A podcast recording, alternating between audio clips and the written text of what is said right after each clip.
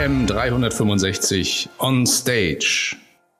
Willkommen äh, zum Panel Survival of the Digital Fittest. Ja, digital ist wichtig. Ich glaube, ist unbeschritten heutzutage. Die großen Tech-Konzerne flattern als Schreckensgespenster am Himmel, jonglieren mit der neuen harten Währung Daten und das auch noch in Zeiten des Niedrigzinses. Doch was bedeutet eigentlich Digital Fit und was bedeutet Digitalisierung? An welchen Stellen in Geschäftsprozessen und Schnittstellen, gerade im Maklergeschäft, wird die Digitalisierung essentiell zukünftig?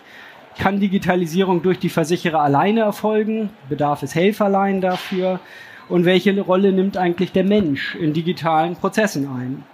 Ja, diese und weitere Fragestellungen ähm, wollen wir jetzt erläutern. Ja, daher freue ich mich, hier eine Reihe Mitdiskutanten begrüßen zu dürfen. Wir haben in diesem Panel dabei, herzlich willkommen, ähm, Herr Dr. Wiesemann, ähm, Vorstand der Allianz, verantwortlich fürs Maklergeschäft. Ähm, ja, verschiedene Stationen, studierter Wirtschaftsmathematiker ähm, in Ulm und Los Angeles, seit 95 bei der Allianz dabei, ursprünglich als Assistent des Finanzvorstandes. Es folgten da mehrere Stationen im Vertrieb, Finanzbereich, Asset Management und seit 2014 ähm, ist er Mitglied des Vorstands der Allianz Lebensversicherungen und Krankenversicherung AG und wie gesagt verantwortlich für den Maklervertrieb. Ich begrüße Herrn äh, Buschkotte, ähm, Generalbevollmächtigter Managing Director bei EndSafe, ähm, der innerhalb des ähm, Provinzial Nordwestkonzerns. Genau, Sie waren äh, vormals Hauptabteilungsleiter im ähm, Geschäftsfeld Gewerbe und Agrar bei der Provinzial bis jetzt äh, vor kurzem sie an die Spitze von EndSafe äh, gerückt sind, dem hauseigenen Start-up äh, der Provinzial, was digitale Prozesse im gewerblichen Geschäft verspricht und realisiert. Ja, Herr Putzbach, zu Ihnen muss ich gar nicht so viel sagen. Sie hatten ja gerade das äh, Mikro, von daher nur einmal kurz. Genau, Sie sind Geschäftsführer der Sumkumo, einem Komplettanbieter für die Digitalisierung von Versicherungsunternehmen. Wir haben eben gerade gehört, was Sie alles anbieten und wo Sie helfen können. Herr Steinmetz, äh, herzlich willkommen. Ähm, Sie leiten seit vier Jahren die Abteilung Underwriting und Claims Management, ähm, RD und Digital Services ähm, für Global Life and Health bei der Munich Re. Ähm, vormals haben sie unterschiedliche Positionen im Lebensversicherungsbereich bekleidet, in verschiedenen Ländern unterwegs gewesen, UK, im ähm, südamerikanischen Raum, Italien und sind ähm, Wirtschaftsmathematiker und Aktuar. Herr Dr. Zohr, ich freue mich, dass Sie heute hier sind. Ähm, Vorstand im Münchner Verein, jetzt auch schon seit 2012 ähm, dabei und unter anderem eben auch zuständig beim Münchner Verein für die digitale Transformation. Ähm, vormals bekannt als ähm, Aktuar und Geschäftsführer des Analysehauses Morgen und Morgen. Also Sie kennen durchaus auch die andere Seite aus Maklersicht. ähm, und sind Technomathematiker und Doktoringenieur und auch in vielen Ausschüssen des PKV-Verbandes, GDV-Verbandes etc. tätig und auch einen der neuen äh, Player im Versicherungsbereich haben wir hier dabei. Ich freue mich, Sie begrüßen zu dürfen, Herr Hertwig, als Vorstand der Element Insurance AG. Seit diesem Jahr äh, vertreten Sie ähm, äh, dort auch äh, mit äh, den, den Vorstand und ähm, ja, haben vormals ja auch mehrere Stationen an verschiedenen Stellen in der Versicherungsbranche bekleidet. Ähm, Geschäftsführer der Südwers, vormals Vorstandsmandate bei der Würzburger, ähm, sowie in verschiedenen vertrieblichen Führungspositionen der WWK und HDI äh, tätig gewesen. Sie haben uns einleitend ein paar Thesen mitgebracht, wo ich auch einige hochinteressant finde zu der heute benannten Thematik. Ähm, Herr Dr. Wiesemann, Ihre These, die Sie Ihnen einfiel bei Survival of the Digital Fittest, lautet, bei der digitalen Transformation im Maklervertrieb geht es nicht nur um Prozesseffizienz, sondern vor allen Dingen auch um den Transfer in gemeinsame digitale Geschäftsmodelle. Wie sehen diese digitalen Geschäftsmodelle in Zukunft aus und wer sind die Akteuren in diesen Geschäftsmodellen Ihrer Meinung nach? Ja, also ich will vielleicht sagen, die Automatisierung und die digitalen Prozesse, die sind natürlich auch wichtig, aber das ist für mich eher die Basis. Da müssen wir auch alle noch zusammen eine Menge tun. Es sind aber auch die ersten wirklich spürbaren Fortschritte da zu sehen. Ähm, Sie hatten ja in Ihrem Eingangsstatement gesagt, muss das etwas sein, was wir gemeinsam machen, Vermittler und Versicherer? Eindeutiges Ja, kann ja im Maklervertrieb nur so funktionieren. Und äh, bei den digitalen Prozessen ist auch noch einiges, was vor uns liegt. Aber ich sage auch ganz klar, wenn man die Digitalisierung nur als Automatisierung versteht, dann begreift man, glaube ich, nicht, äh, welches Potenzial dahinter steht. Und das ist das Thema digitale Geschäftsmodelle. Und da sehen wir vor allen Dingen das Thema der digitalen Plattform. Ähm, also Plattformen für ein spezifisches Thema, wo Kunden neben Zugang zu Produkten eben auch Zugang zu Services, Zugang zu Beratung und auch Vernetzung mit weiteren Anbietern rund um dieses Thema bekommen. Und ein konkretes Beispiel, ähm, zum Beispiel die betriebliche Vorsorge, ist natürlich für unser Haus betriebliche Altersvorsorge, aber auch die betriebliche Krankenversicherung wichtiges, großes Thema. Und hier äh, haben wir beispielsweise mit Firmen Online eine Plattform geschaffen, die sowohl den Arbeitgebern die Möglichkeit gibt, mit Digitalisierung das Thema betriebliche Vorsorge viel effizienter zu gestalten, die gleichzeitig den Vermittlern aber auch die Möglichkeit gibt, über Arbeitnehmerportale in die Intranets ihrer Firmenkunden herein eigene Ökosysteme zu etablieren, wo sie als Vermittler auch hinterlegt sind. Und äh, das ist ein Beispiel, ein konkretes Beispiel, wo dann unsere gemeinsamen Geschäftsmodelle sich weiterentwickeln und das geht dann über das Thema Automatisierung hinaus. Mhm. Vielen Dank. Herr Dr. Zoha, Sie sind mit der These gestartet, mit einer klaren Buy-for-Make-Strategie gilt es möglichst rasch, durchgängig digitale End-to-End-Prozesse im Betrieb und Vertrieb auf Basis moderner IT-Systeme zu realisieren, aber dabei den Faktor Mensch nicht zu vergessen und den hiermit verbundenen äh, Change-Prozess. Jetzt die genannte Automatisierung. Geht das in die Richtung, wie gerade von Herrn Dr. Wiesemann auch ausgeführt, Richtung ähm, äh, Portale oder wie sehen Sie das und was genau für eine Rolle spielt der Mensch in, in Ihrem Bild einer digital fitten Welt? Genau. Ja, ich sehe das natürlich ähnlich wie der die Allianz, obwohl wir natürlich deutlich kleiner sind, klar. Aber wir können alleine die Welt nicht retten. Wir müssen zusammenarbeiten. Wir haben eine digitale Plattform. Meine Vision, ich vom Münchner Verein, ist end-to-end, -end, ohne Medienbruch, von ganz vorne, von Ihnen, Vermittler bis ganz hinten Leistung. Wir arbeiten mit BTX zum Beispiel zusammen, vorne, Frontends, CRM und mit Adesso-Plattform. Mein Kollege wird gleich was zu sagen, wir sind die gleiche Plattform. Das ist unsere Vision. Aber wer, ich komme ja vom Morgen Morgen, ich will es tatsächlich dem Makler, Vermittler so einfach wie möglich zu machen. Ich habe vier Töchter, das geht nur über eine iPhone und wir wollen oder was halt immer kommt und wir können das als Münchner Verein nicht alles selber machen, Coop die neuesten Technologien. Das heißt, ich komme, warum ist LVW oder morgen erfolgreich? Sie wollen es ihnen so einfach wie möglich machen, das ist die Idee. Aber den Vermittler, den Menschen, den wird man auf absehbarer Zeit brauchen. KI hin oder her, ich bin großer Freund von KI, großer Freund von Matrix, aber auch ein Rechner wird mal empathisch sein, aber den Vermittler, Sie, wird man den absehbaren nächsten 15 Jahren mit Sicherheit brauchen, weil Sie die Beziehung aufbauen. Nur wir Versicherer müssen einfach mal unsere Produkte einfacher machen, kundenfreundlich und die Prozesse, wie der Herr Wiesemann sagt, so digital wie möglich machen, um es Ihnen so einfach möglich, weil Sie müssen mit den Kunden sprechen und beraten und verkaufen. Hm. Herr Putzbach, ähm, Ihre These Digital Fitness misst sich an der besseren Erfüllung von Kundenbedürfnissen entlang der Wertschöpfungskette. Dies gelingt digital zuverlässiger und nachhaltiger als im traditionellen Versicherungsgeschäft, in der traditionellen Versicherungswelt. Sind, sind Sie derjenige, der dann vielleicht auch die kleineren befähigt, genau solche Portale, Ökosysteme aufzubauen? Oder wo sehen Sie dort Ihre Rolle oder Ihre Unterstützung, um dazu beizutragen? Ja, das äh, ist treffend beschrieben. Das ist ja genau die Rolle, die wir heute spielen. Ne? Wir äh, helfen natürlich Versicherern heute moderne Plattformen aufzubauen mit unserer eigenen Technologie, auch durch Einbindung von, äh, von Spezialsoftware, die sich sehr leicht mit unserer äh, Plattform verknüpfen lässt. Aber Äh, äh, tatsächlich ist es so, ähm, dass Digitalisierung eben äh, weit mehr ist als, als nur Automatisierung, aber Automatisierung ist letztlich die Basis. Denn nur wenn ich eben wettbewerbsfähig produzieren kann, äh, dann werde ich auch äh, langfristig im Markt bestehen können. Äh, aber äh, natürlich äh, darf man sich nicht nur, und das haben die beiden Vorredner ja auch schon gesagt, äh, mit, den, mit den Backends beschäftigen. Äh, das ist relativ langweiliges Zeug. Entscheidend ist, äh, dass ich in den Frontends äh, die Möglichkeit habe, tatsächlich äh, sehr kundenspezifische Lösungen zu realisieren. Äh, wir gehen immer sehr stark äh, vom Endkunden aus. Wenn wir etwas bauen, was für den Endkunden funktioniert, dann funktioniert es auch für den Makler und dann kann man auch den Makler sehr gut äh, in die Beratungsfunktionen hineinbringen die natürlich unerlässlich ist, äh, heute und auch in Zukunft sein wird. Mhm.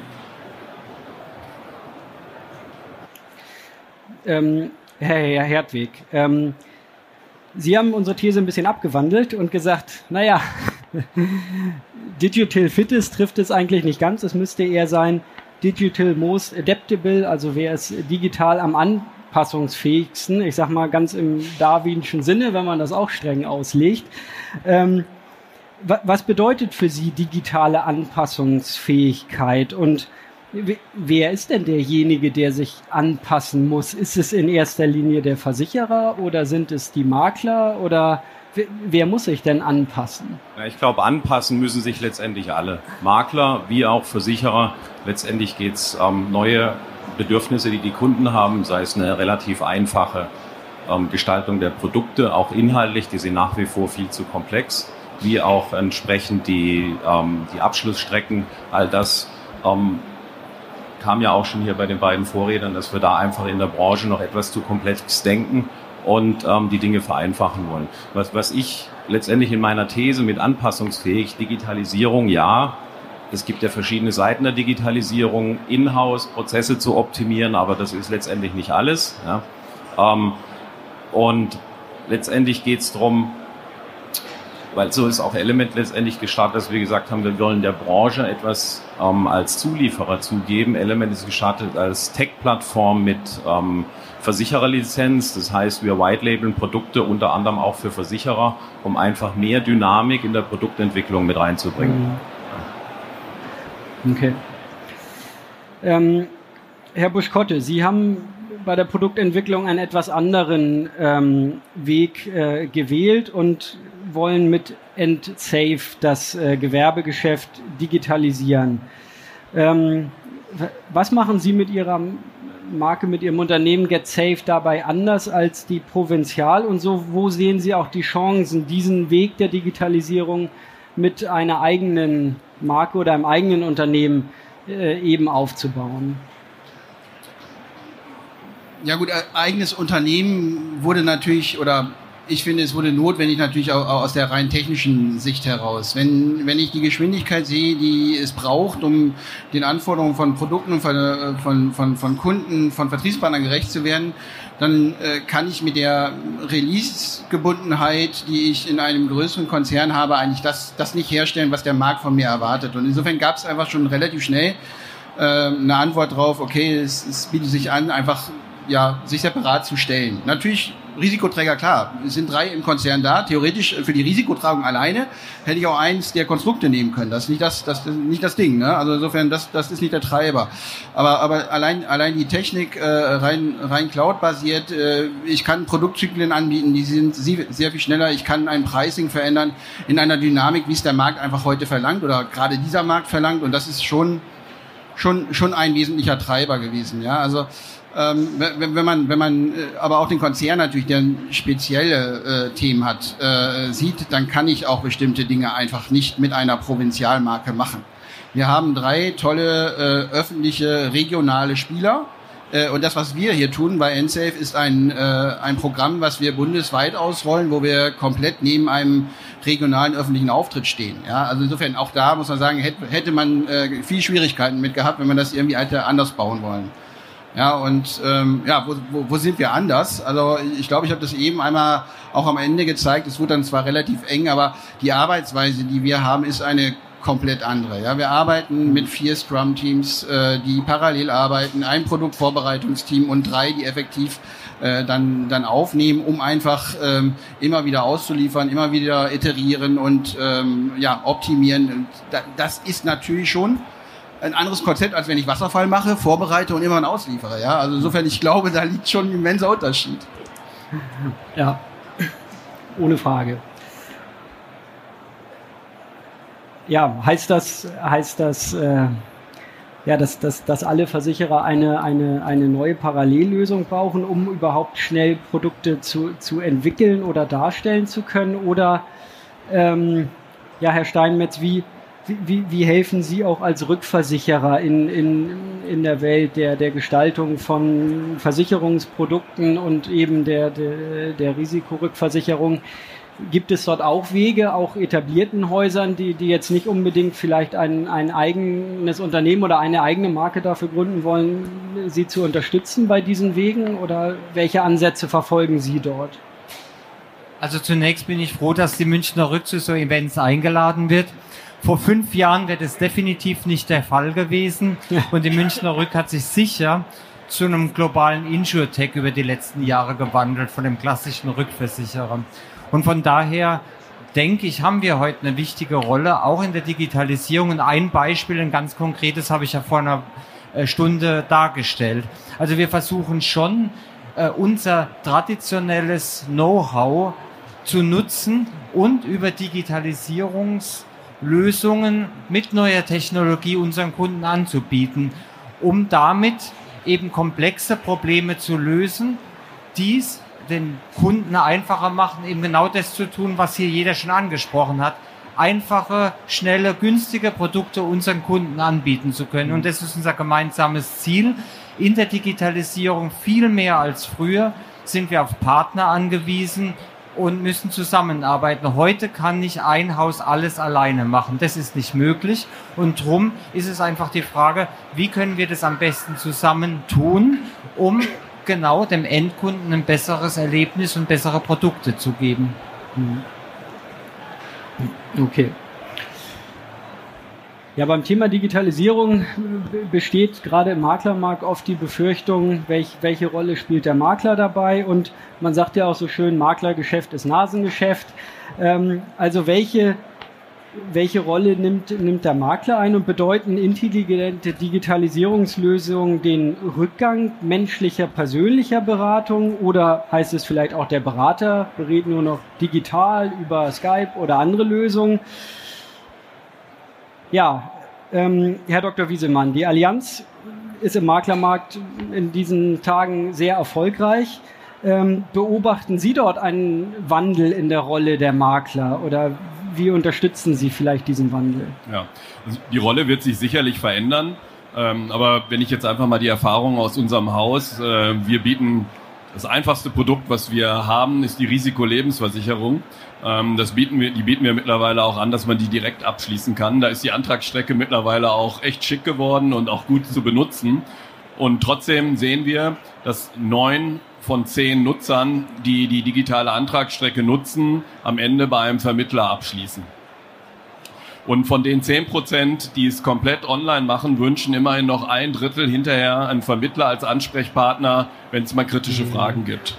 So, das ist jetzt unsere Erfahrung in der Personenversicherung und da aber in dem einfachsten Produkt der Personenversicherung. Das mag in der Autoversicherung anders sein, aber das zeigt zumindest in der Personenversicherung, glaube ich, dass es nicht darauf ankommt, diese Diskussion jetzt ewig weiterzuführen, digital versus persönlich, sondern die Diskussion zu führen, wie kann ich digital und persönlich intelligent miteinander kombinieren. Und ich glaube, da in der Hinsicht wird sich auch die Rolle der Vermittler ändern, natürlich auch die Rolle der Versicherer. Wie können wir gemeinschaftlich digitale Tools nutzen, integrieren in die Beratungsprozesse? Wir brauchen beides. Und natürlich ein Thema, was sich auf jeden Fall schon geändert hat, ist das die Notwendigkeit der digitalen Sichtbarkeit. Denn die erste Informationsstelle der Kunden, das gilt auch in der Personenversicherung, ist mittlerweile das Internet geworden. Mhm. Dort informiert man sich als allererstes. Das geht uns ja allen so, wenn wir irgendwas kaufen, gucken wir alle mal in der Regel im Internet nach, was denn so für Möglichkeiten gibt. Und digitale Sichtbarkeit ist teuer. Man kann das über externe Plattformen machen. Google und Co. Aber alle wissen, die sich da schon mal informiert haben, das geht ins Geld. Und die Plattformen holen sich natürlich einen großen Teil der Marge raus. Deswegen glaube ich, ist es auch eine Möglichkeit für die Vermittler, einfach auf die Versicherer zuzugehen und zu fragen, nicht nur, welche Produkte habt ihr, sondern auch, welche Möglichkeiten bietet ihr mir, mit meinem Datenbestand digitale Sichtbarkeit zu generieren als Vermittler und daraus auch Leads zu generieren. Und das halte ich für einen ganz wesentlichen gemeinsamen Ansatzpunkt. Mhm. Ähm, Herr Putzbach, Sie haben sich intensiv äh, damit äh, beschäftigt, ähm, wie der Makler in Zukunft verkauft. Ist, ist, das, ist das auch Ihr Bild oder zeigt der Makler auch grundsätzlich anderes Verhalten im Verkauf in seinen Verkaufsprozessen? Na, zuerst mal muss man sagen, dass äh, natürlich auch äh, Makler äh, sich technisch weiterentwickeln müssen. Und äh, insofern äh, bedauere ich es sehr, dass es eigentlich keine vernünftigen, modernen äh, Maklerverwaltungsprogramme gibt im Markt heute. Äh, und insbesondere solche, die eben tatsächlich auch den Verkaufsprozess unterstützen. Ähm, meines Erachtens, äh, wir sehen das ja in allen anderen Branchen, wo es auch noch Ladenlokale gibt. Äh, in der Regel äh, haben diese Händler auch einen Online-Shop. Und genau das Gleiche bräuchte eigentlich auch jeder Makler. Äh, nicht nur, äh, damit er damit verkaufen kann, sondern auch, um seinen äh, Kunden damit einen vernünftigen Service anbieten zu können. Ja? Das heißt also, dem, dem Kunden Auskunft darüber geben zu können, äh, welche Produkte denn äh, tatsächlich äh, wie äh, im Moment im Portfolio sind, äh, um Schadenmeldungen, um Serviceanfragen loswerden zu können oder einige Dinge auch selber erledigen zu können, wie bestimmte Adressänderungen zum Beispiel.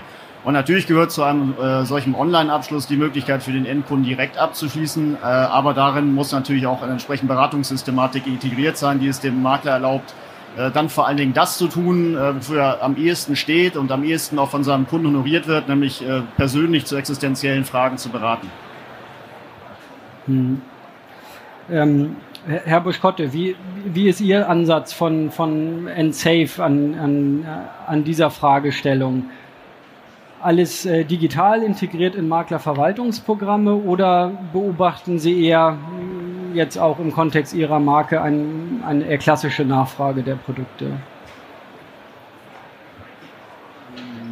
Ja, also wir, wir sehen das Thema, ähm, oder ich sehe das Thema wie folgt. Der, der, der Kunde, oder wir haben drei, immer weiterhin drei Kundengruppen. Ja, also es gibt den reinen Offliner und es gibt den den, äh, den Onliner und es gibt den, den hybriden Kunden. Ja, und wir haben eben schon gehört, der, der, der Onliner wird auch morgen tendenziell wahrscheinlich irgendwie 10, 50 Prozent maximal ausmachen. Das heißt also, wenn der Makler für sich eine Story daraus bauen möchte, wie geht er mit einem reinen Online-Kunden aus, dann muss es in der, muss er in der Lage sein, den Online-Kunden irgendwie zu bedienen. Wir haben aber hier auf der Messe, glaube ich, genug Partner, äh, die äh, den Maklerpartner in diese Lage versetzen, dass er das seinem Kunden, wenn er ein reiner Onliner ist, auch ermöglichen kann. Ja, also insofern die die, die Plattformen sind da, äh, Ensafe ist da drauf, das kann man, das kann man oder so so kann man uns für Online nutzen. Ähm, sehr gerne. Nur nicht, nicht glauben, dass das äh, sozusagen explodiert. Das merken wir auch selber mit unserer Direktstrecke. Ja, also auch wir partizipieren im Moment mit 12 Prozent äh, aus, den, aus, dem, aus dem Direktkanal. Da können wir noch mal so viel Performance-Marketing draufknallen. Das muss nicht, äh, muss nicht unbedingt direkt wirken. Ja, also insofern, man schafft damit nicht mehr Kunden. Ähm, so, dann, dann der zweite Teil, der, der Offliner, das ist natürlich der, der echt weniger wird. Ja, insofern, äh, wir haben alle äh, die Situation, das ist der Informierte, der aus dem Netz schon erste Informationen mitbringt und darauf müssen wir, müssen wir gemeinsam vernünftig, äh, mit dem müssen wir einfach äh, vernünftig umgehen. So, auch da, Endsafe, ja, bietet genau die Lösung, weil auf den Plattformen, auf den Vergleichsrechnern, auf den Aggregatoren sind wir drauf. Das heißt, wir machen es dem Vertriebspartner relativ einfach äh, um auch uns dann wieder zu nutzen. Ja, das ist aber die Masse der Kunden werden so sein, dass sie erst einmal Aufmerksamkeit äh, für ihn generieren müssen und das machen sie alle gemeinsam auch mit ihrem Online-Auftritt. Mhm. Okay. Ja, digitalisierte Geschäftsmodelle bringen ja viel Neues mit sich. Wir, es gibt viele, viele Buzzwords, es gibt viele neue Technologien, die mitspringen. Es gibt Peer-to-Peer-Versicherungsanbieter, äh, es, es gibt Blockchain, es gibt Telematik, der eine steigt ein, der andere steigt wieder aus. Ähm, nur als Beispiele. Fakt sicherlich, die Komplexität steigt an. Je breiter die Spielwiese wird der technischen Möglichkeiten. Ähm, wie sind Chancen und Risiken auch gerade Maklern vermittelbar, wenn man als Versicherer etwas, etwas Neues äh, en, entwickelt und äh, welche Rolle werden diese Neuheiten denn zukünftig äh, spielen? Herr Steinmetz, Sie haben es vorhin gesagt, die, die Munich Re ist heute fast ein kleines, nicht ein kleines, ein riesengroßes dann InsurTech, aber ein InsurTech. Ähm, haben Sie diese Dinge bei sich im, im Köcher oder beobachten Sie auch von, von Erstversicherern eine Nachfrage daran oder wie würden Sie es beurteilen? Also zunächst bin ich da beim Herrn Dr. Wiesemann ich sehe es ganz genauso. Die Technologien sind nur Enabler dafür, Geschäftsmodelle äh, auf, auf die Beine zu stellen. Und die Frage ist nicht eben andersrum, was kann ich damit anfangen, sondern ich muss ja eine Idee haben, was will ich in Zukunft meinen Kunden bieten und wie will ich damit auch Geld verdienen. Und aus meiner Sicht Komplexität, das ist ja genau unser Wettbewerbsvorteil als Versicherer und Rückversicherer, dass wir Komplexität beherrschen wer Solvency 2 wie Allianz oder auch unser Haus ein internes Modell auf die Füße gestellt hat, der weiß, was es heißt, Komplexität zu managen. Und Digitalisierung ist ein Faktor mehr, der die Komplexität erhöht. Aber natürlich immer in, mit dem Blick auf den Endkunden, dem wir gerade die Komplexität nehmen wollen. Für ihn wollen wir es ja einfacher machen und wollen das im Hintergrund für ihn eigentlich alles abnehmen. Und da sehe ich die große Möglichkeit mit der Digitalisierung, das genau zu erreichen. Von daher ja, es wird komplexer. Wir müssen in der Lage sein, diese Komplexität zu beherrschen, um dem Kunden die Komplexität zu nehmen. Mhm. Mal auf Versichererseite übertragen, äh, Herr Dr. Zoha für einen, ja, vielleicht mal jetzt eher mittelgroßen, aber auch mehr Spartenversicherer, mehr Vertriebswegeversicherer, was ja an sich schon eine gewisse Komplexität beinhaltet. Jetzt dazu kommt noch diese neue Komplexität der Digitalisierung in allen Facetten. Wie, wie beherrscht man das in Zukunft und wie, wie nähert man sich dem? Ja, also wenn Sie jetzt die Themen ansprechen, Peer-to-Peer -Peer und ähnliches, ich meine, als mittelgroße Versicherer bin ich die Allianz. Also die Allianz muss als erster reagieren. Ich kann ein bisschen abwarten, welche Geschäftsmodelle sich durchsetzen. Das ist der Vorteil. Aber wenn ich Peer-to-Peer sehe, wir heißen Münchner Verein. Es ist Peer-to-Peer, -Peer, nicht? Es ist nichts anderes wie eine Handwerksgruppe hat sich zusammengesetzt und hilft sich gegenseitig. Hätten wir kein Solvency 2 und ähnliches, könnten wir auch kostengünstiger arbeiten, muss man ja auch dazu sagen. Und in der Sachversicherung macht es funktionieren. Insofern, wir stellen uns den Themen, wir gucken, was ist. Wir arbeiten ja auch im InsurTech Hub. Ich bin Beirat. Wir arbeiten jetzt über Adesso mit Safe zusammen. Wir schauen uns natürlich auch Element und ähnliche an. Wir müssen kooperieren, das ist ganz klar. Aber große Technologie, Blockchain zum Beispiel, ist für mich aus unserer Sicht irrelevant für einen kleinen Versicherer, im Moment zumindest, würde ich mal klar sagen, kann sich ändern. Andere Thematiken wie, äh, wie natürlich ähm, ähm, Telematik muss man aufpassen, das ist ganz klar. Das kann kommen und das ist Antiselektion, wenn die ersten, die gut Autofahrenden natürlich günstige Prämien haben, dann müssen wir nachziehen. Also technologisch müssen wir alle dabei bleiben, wie meine Vorredner gesagt haben, und wir müssen möglichst schnell reagieren können. Deswegen die digitale Transformation. Deswegen sind wir auf einer Plattform ähnlich wie auch die Allianz. Hm. Ähm, Herr Herdweg, äh, Sie, Sie bauen ja praktisch White-Label-Lösungen für andere Versicherer. Ähm, was sind da so die Trends, die im Moment nachgefragt werden oder die Wünsche, wo vielleicht auch gerade die, die etablierten Versicherer in ihren Produktmanagementabteilungen oder auch durch Restriktion ihrer IT-Systeme an Grenzen stoßen und genau sie brauchen? Was wird danach gefragt? Also letztendlich, äh, letztendlich nochmal kurz zu Element. Wir sehen uns als die White-Label-Fabrik für den breiten Markt. Unter anderem ein Teil unserer Kundschaft sind definitiv Versicherer. Wir arbeiten auf einer Erstversichererlizenz. Das heißt, wir, wir haben jetzt hier ganz viel über Frontend diskutiert. Das ist eigentlich gar nicht unser Thema. Das überlassen wir unseren Partnern. Mhm. Ähm, wir bieten am Ende die Produktentwicklung und die digitale Schnittstelle zu den Frontenden. Und letztendlich ähm, in der Produktentwicklung stimmen wir uns ganz stark auf unsere Partner an. Es gibt für uns aktuell keinen speziellen Trend. Ja. Mhm. Ähm, wir haben ähm, Element ist seit einem Jahr letztendlich aktiv auch in der Produktumsetzung. Mittlerweile haben wir da 16 verschiedene Produktlinien aufgemacht, geht von von der Autogarantieversicherung bis zur Kurzzeitversicherung und einen aktuellen, einen konkreten Trend kann ich nicht abzeichnen. Aber wir merken ganz einfach, dass die Industrie versteht, dass es Sinn macht, sich in Zukunft ähm, zu vernetzen. Auch Dinge outzusourcen ist auch ein Kostenthema. Mhm. Und ähm, da haben wir uns letztendlich als Rückgrat der Industrie, nehmen wir es mal ableitend aus der Automobilindustrie, wenn Sie heute ein Fahrzeug kaufen, kommt auch 80 Prozent vom Zulieferer. Mhm. Und das ist das Thema, wie, wie wir uns als Element hier aufstellen. Also quasi den Support bis zum Frontend. Ja. Ein, einen weiteren Aspekt fand ich in vielen Ihrer auch schon mitgebrachten Thesen interessant, nämlich dass äh, Digital Fitness oder Digitalisierung eben nicht nur Prozesse und Technologien umfasst, sondern vor allen Dingen auch Kultur und einen, einen kulturellen äh, Wandel.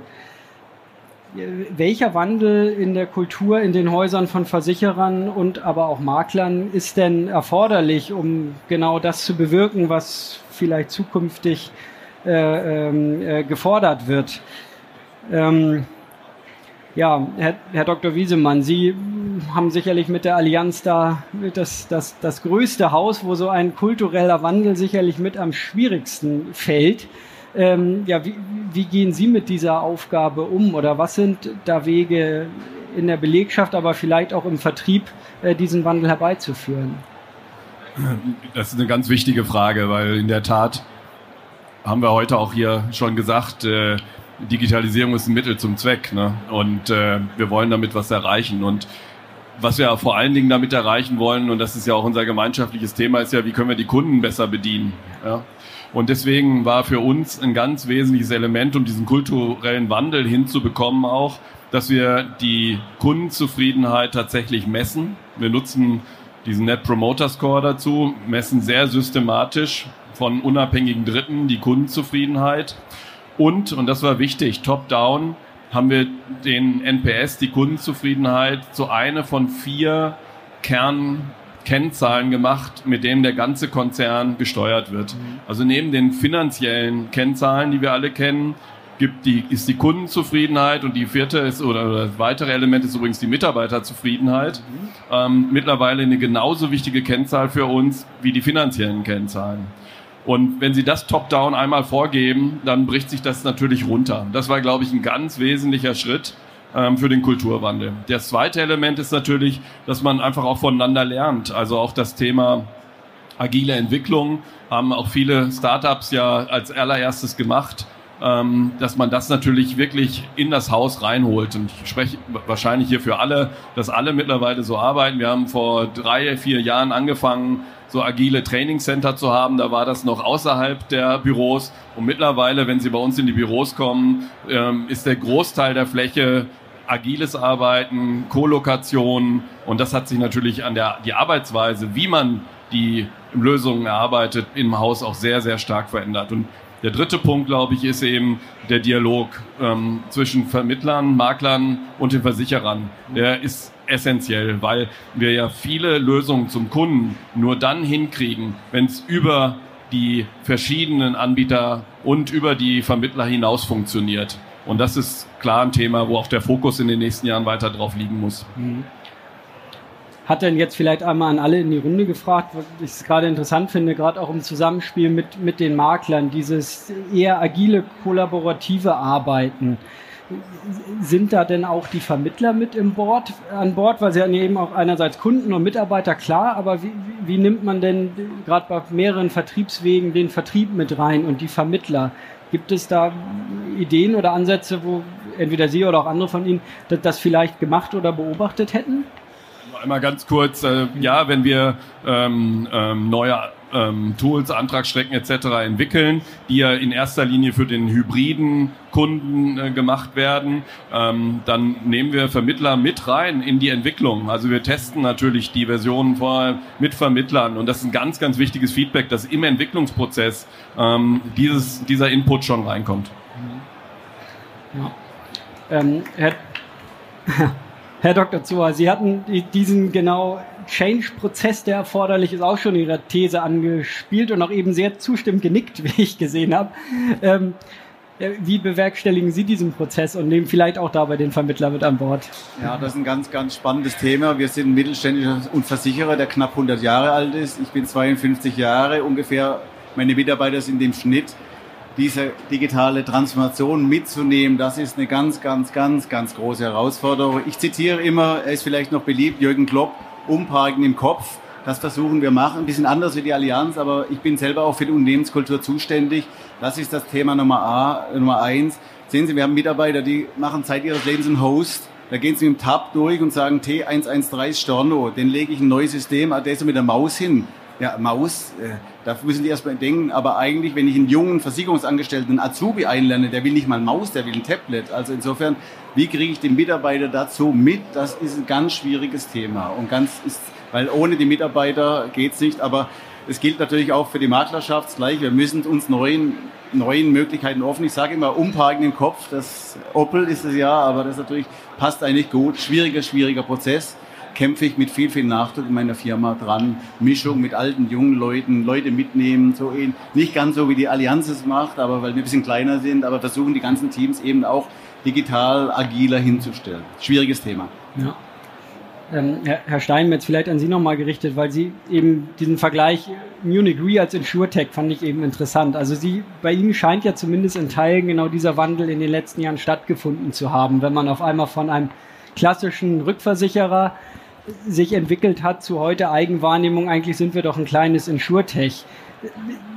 Ist, ist, wie, wie ist das vonstatten gegangen? Durch einfach die, die, Nachfrage der Services, die sie bieten, oder hat man auch als Haus versucht, diesen Wandel äh, proaktiv herbeizuführen durch andere Arbeitsweisen etc., wie wir eben gehört haben, Räume, Teams und Rollen?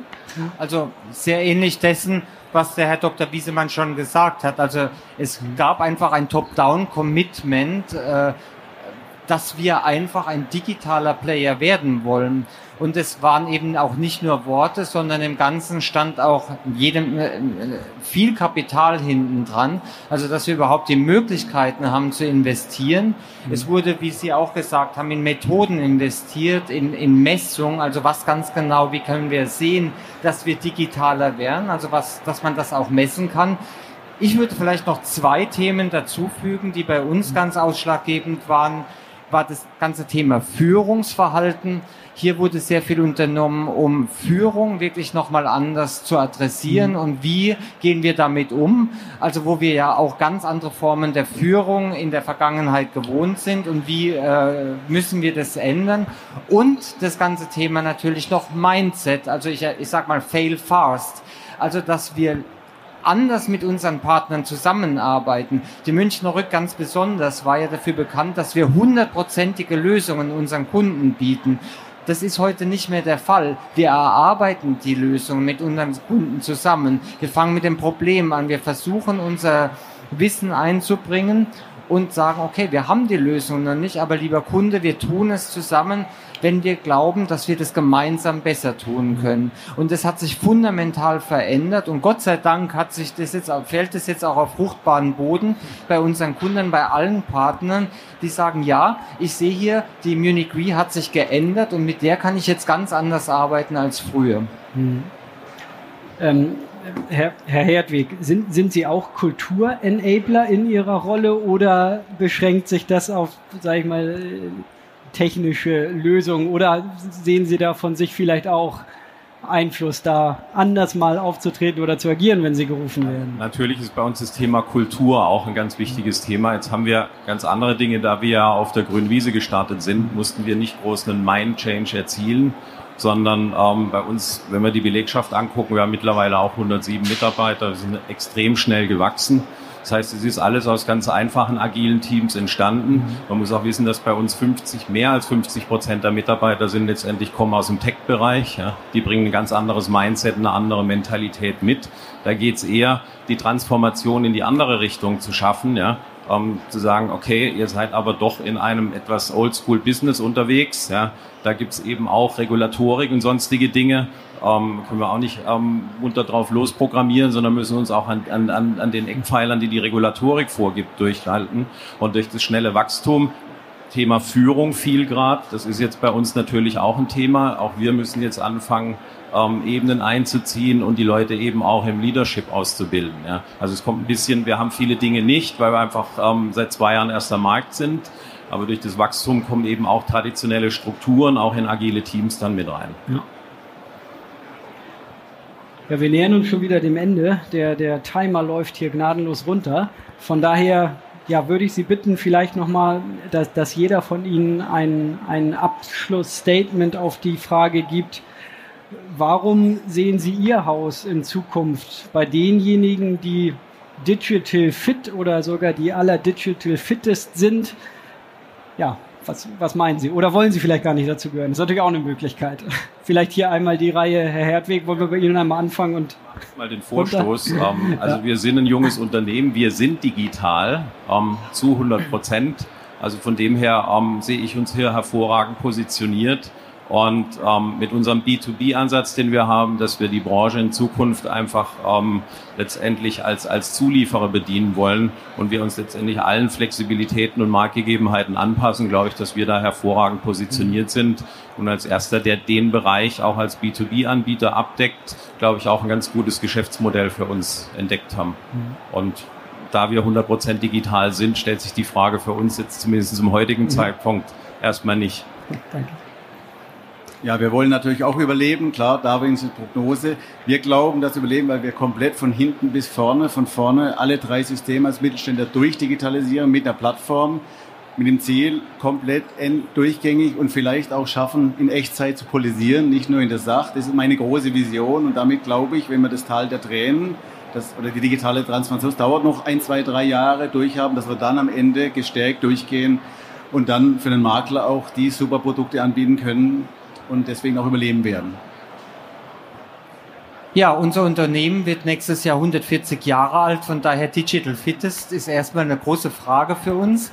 Wir haben zwei Weltkriege überlebt, wir haben World Trade Center überlebt, wir haben uns jedes Mal danach neu erfinden müssen. Im Gegensatz zu diesen Events ist mir es da überhaupt nicht Angst, weil wir derzeit aus einer Position der Stärke handeln und richtig Lust auf die Digitalisierung haben und das als eine Riesenchance nehmen, uns als Unternehmen auch nochmal ganz anders aufzustellen. Von daher glaube ich, solange man sich bewusst ist, was man kann, welche Assets man hat, und das intelligent mit Technologie verbindet, eine Begeisterung dafür intern entwickeln kann, dann ist das eine Riesenchance.